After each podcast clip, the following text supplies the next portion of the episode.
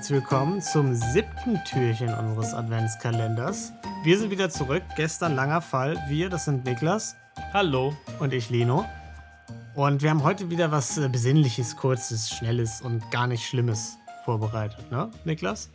Genau, weil gestern haben ja alle schon ihre Geschenke bekommen vom Nikolaus. Ich hoffe, da gab es viele Süßigkeiten Mhm. und Kleinigkeiten, über die man sich freut. Vielleicht auch mal eine Mandarine hier und da für Ja. die Vitamine. Wenn ihr Namenstag hattet, so wie Niklas, dann sogar doppelt, ne? Dann gab es noch den Elefanten, den Niklas dann nicht sich vorgekriegt hat. Dann gab es dann gab's richtig viel. Ja. Und heute gibt es wieder eine Kleinigkeit. weil Es ist ein ganz Ja. normaler Tag im Advent, aber nichtsdestotrotz Ja. soll man sich über, über eine kleine, eine kleine Aufmerksamkeit von uns auch Genau. freuen. können. Deswegen auch frohe Weihnachten, ne, muss man an der Stelle sagen. Das darf man Genau. ja nicht vergessen. Das sagt Niklas ja gerne jedes Mal, ne? Alright. Ja, soll ich loslegen? Ja, natürlich. Ich warte. Auf geht's. Ja, und heute geht's um MacArthur Wheeler und um Mm. Clifton Earl Johnson. Okay. Also Namen schon mal gut, oder? Die Namen sind gut. MacArthur Wheeler sagt mir vom Namen was. Aha. Das ist der Fall, den du auch schon in der Liste hattest, Ja. und dich aber nicht mehr an die Details erinnern konntest, weswegen ich ihn dir stehlen konnte. Ah, okay, ja, genau. Dann haben wir das geklärt. Das war der Fall, ja. Der Fall ist so gut, wenn du dich da nicht an die Details erinnerst, dann bist du selbst. selbst schuld, ja. Aber es ist auch gleichzeitig, bin ich nicht selbst schuld, sondern mein Gedächtnis. Da kann ich ja erstmal nichts für. Da hast du wirklich keinerlei Einfluss Ja. drauf. Ja. und was haben die beiden gemacht? Warum habe ich dir den Fall unbedingt stehlen wollen? Weil die beiden raubten im Jahr 1995 in der Gegend um Pittsburgh herum. Mhm. Erst die Mellon Bank und dann Ja. die Fidelity Savings Bank mit Hilfe einer halbautomatischen Waffe aus. Okay, klingt Mhm. erstmal nach einem Fall, der nicht für uns geeignet ist. Eigentlich nicht, aber diese Waffe kam zum Glück nicht zum Einsatz Mhm. und die Beute waren 5200 Dollar. Okay. Kleiner Inflationscheck, Lino. 5200 Dollar 1995. Wie viel wäre das heute? 1995, Ja, es sind heute nicht mehr als äh, 7,8. Fast ist 10.000 Dollar, Mhm. relativ genau. Und ich meine, ich sag mal, so Banküberfälle gibt es natürlich jetzt viele und ich meine, 10.000 Dollar, da hatten wir schon ganz Ja. andere Fälle.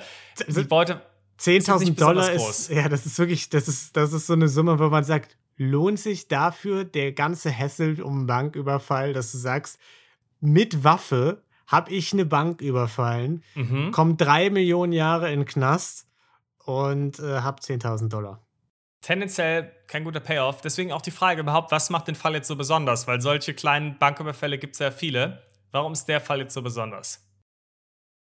Das weiß ich noch, äh, weil ich den Fall ja selbst recherchiert habe. Ich will es dir nur nicht verraten, weil ich die Überraschung jetzt nicht vorwegnehmen will. Ah, das ist, das ist sehr lieb von dir. ja. Ja, und zwar trugen die beiden keinerlei Maskierung Mm, und waren für alle Beteiligten und alle Zeugen sehr, sehr einfach zu erkennen. okay, ja. Ja. Und Johnson wurde daraufhin auch sechs Tage später verhaftet und Wheeler wurde dann drei Monate später geschnappt und verhaftet. Überraschend eigentlich, ne?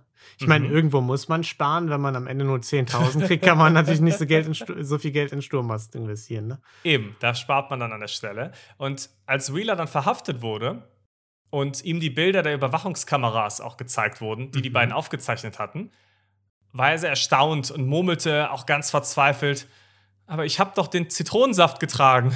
Ich habe den Zitronensaft getragen. Ja. Oh Und- ja, okay, jetzt, jetzt klingelt wieder ein bisschen was bei Ja. dem, muss ich sagen. Weil eine schlaue Sache haben die beiden sich nämlich Mhm. überlegt, um auf den Überwachungskameras nicht erkannt werden zu Ja. können. Ja, ja. Sie haben sich nämlich die Gesichter mit Zitronensaft eingeschmiert. Ja, das kennt man ja, ne? Das weiß ja jedes Kind. Zitronensaft, unsichtbar. Kann man geheime Briefe schreiben, ne? Eben. Das hat nämlich Johnson Wheeler auch erzählt. Und er hat gesagt, naja, Zitronensaft ist ja auch als unsichtbare Tinte Mhm. verwendbar. Und deswegen kriegst du auf den Überwachungskameras damit Ja. auch kein scharfes Bild hin. Was du halt nicht erwähnt hast, war, dass das zwei Zehnjährige waren, die die Bank überfallen haben, ne? Mit so, mit so Wasserpistolen. Sie wurden immer auch äh, ganz sympathisch als overweight, middle-aged man bezeichnet. Ah, also als okay, übergewichtige Männer mittleren Alters. Man muss Da ja könnte man es besser wissen. ja, da könnte man es besser wissen und ich muss jetzt auch mal äh, mich bei allen Zehnjährigen, die uns zuhören, entschuldigen. Ihr werdet nicht so blöd gewesen, euch einfach Zitronensaft ins Gesicht zu packen und Ich, zu denken, ihr seid unsichtbar.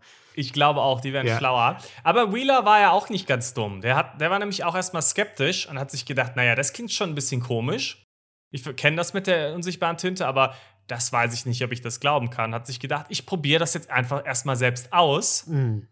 Und wie hat er das gemacht? Er hat sich einfach Zitronensaft ins Gesicht geschmiert hat sich eine Polaroid-Kamera genommen und damit ein Selfie geschossen. Und in der Tat, bei dem Bild, das rauskam, war sein Gesicht nicht zu erkennen. Mhm.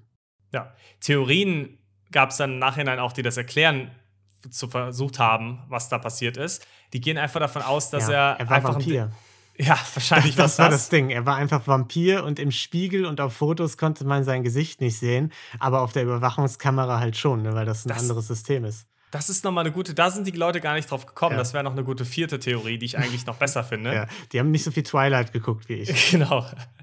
Ja, die anderen Theorien waren, aber die sind jetzt Quatsch nach der Vampir-These, dass er einen defekten Film entweder hatte mhm. Oder dass er das einfach zu sehr verwackelt hat oder daneben gezielt hat. Ja, also, dass er irgendwas nicht richtig eingestellt hat, verwackelt hat oder Ja. einfach, einfach neben seinen Kopf gezielt hat und dann war er nicht zu erkennen. Man konnte das Gesicht nicht erkennen, weil er den Schrank fotografiert hat. Ja, genau. Halt dumm. Kann man auch nichts machen. Ja, und deswegen wusste er jetzt, hatte einen positiven Test ja da bekommen, wusste er, aha, die Methode funktioniert einwandfrei Mhm. und hat sich gedacht, alles klar, lass uns das machen. Ja, leider hat die Methode dann am Ende auf den richtigen Kameras doch nicht ganz so gut funktioniert, weswegen Hm. die beiden eben dennoch erwischt wurden. Und Johnson hatte dann auch gar nicht so ein großes Problem, gegen Wheeler auszusagen, obwohl Okay. er ja derjenige war, der Wheeler diese Methode aufgeschwatzt hatte. Und deswegen wurde Johnson, hat eine kleine Strafminderung bekommen und wurde nur zu fünf Jahren Haft verurteilt, Okay. während Wheeler 24,5 Jahre kassiert hat. Was? Nur weil der eine ausgesagt hat und der andere nicht? Ja. Ich Ist weiß so. nicht, es ist natürlich immer bundesstaatenabhängig in den USA und vielleicht hatten die eben besondere Gesetze, die's, mit denen sie erreichen wollten, dass die Verbrecher sich alle gegenseitig verraten und haben deswegen äh, das so krass eingeführt. Das hat mich auch schockiert, wie groß dieser Unterschied ist. Und das Schöne an dem Fall ist, der endet jetzt nicht damit, dass die beiden in den Knast gekommen Hm. sind. Nämlich der Psychologe David Dunning bekam Mhm. von dem Vorfall mit und hat daraufhin seinen Studenten Justin Kruger damit beauftragt, das Ganze mal zu untersuchen. Und vielleicht klingelt schon was bei dir, denn so wurde der. Okay, oder auch nicht, wie ich dein Gesicht ernehme. Da, äh, hier Dunning-Kruger. ja, Effekt. Dunning-Kruger-Effekt, genau richtig. Ich dachte jetzt, ich dachte erst, du spielst darauf an, jetzt klingelt was äh, im Sinne von Lino kann sich wieder an den Fall erinnern. Soweit habe ich nie gelesen. Nein, Jetzt klingelt was aufgrund der Namen, ja, genau. Genau, Dunning-Kruger-Effekt, sehr bekannter Effekt. Und der besagt eben, dass Menschen, die wenig Kompetenz oder Wissen auf einem Gebiet haben, ihr Wissen auf diesem Gebiet meist extrem überschätzen. Mm, ja. Während auf der anderen Seite für Leute, die ähm, ein sehr hohes Wissen in dem Bereich haben, Mhm. das genau andersrum geht. Also Leute, deswegen, man kennt das ja aus der Schule, wenn Leute sagen, oh nee, ich, hab, ich war so schlecht, ich habe Ja, ich ja, hab bestimmt, ja, ja. ich hab bestimmt total verkackt und dann haben sie am Ende eine Eins. Mm. Das ist der Dunning-Kruger-Effekt auch. Ja, Die Leute schätzen das ich wirklich. nicht. Das ist nicht der Dunning-Kruger-Effekt, das ist einfach falsche Bescheidenheit. Das ist einfach nur nerviges Verhalten. Äh, Das, das, das hat damit gar nichts zu tun. Wahrscheinlich ein guter Mix. Wahrscheinlich gibt es da solche und solche. Ja.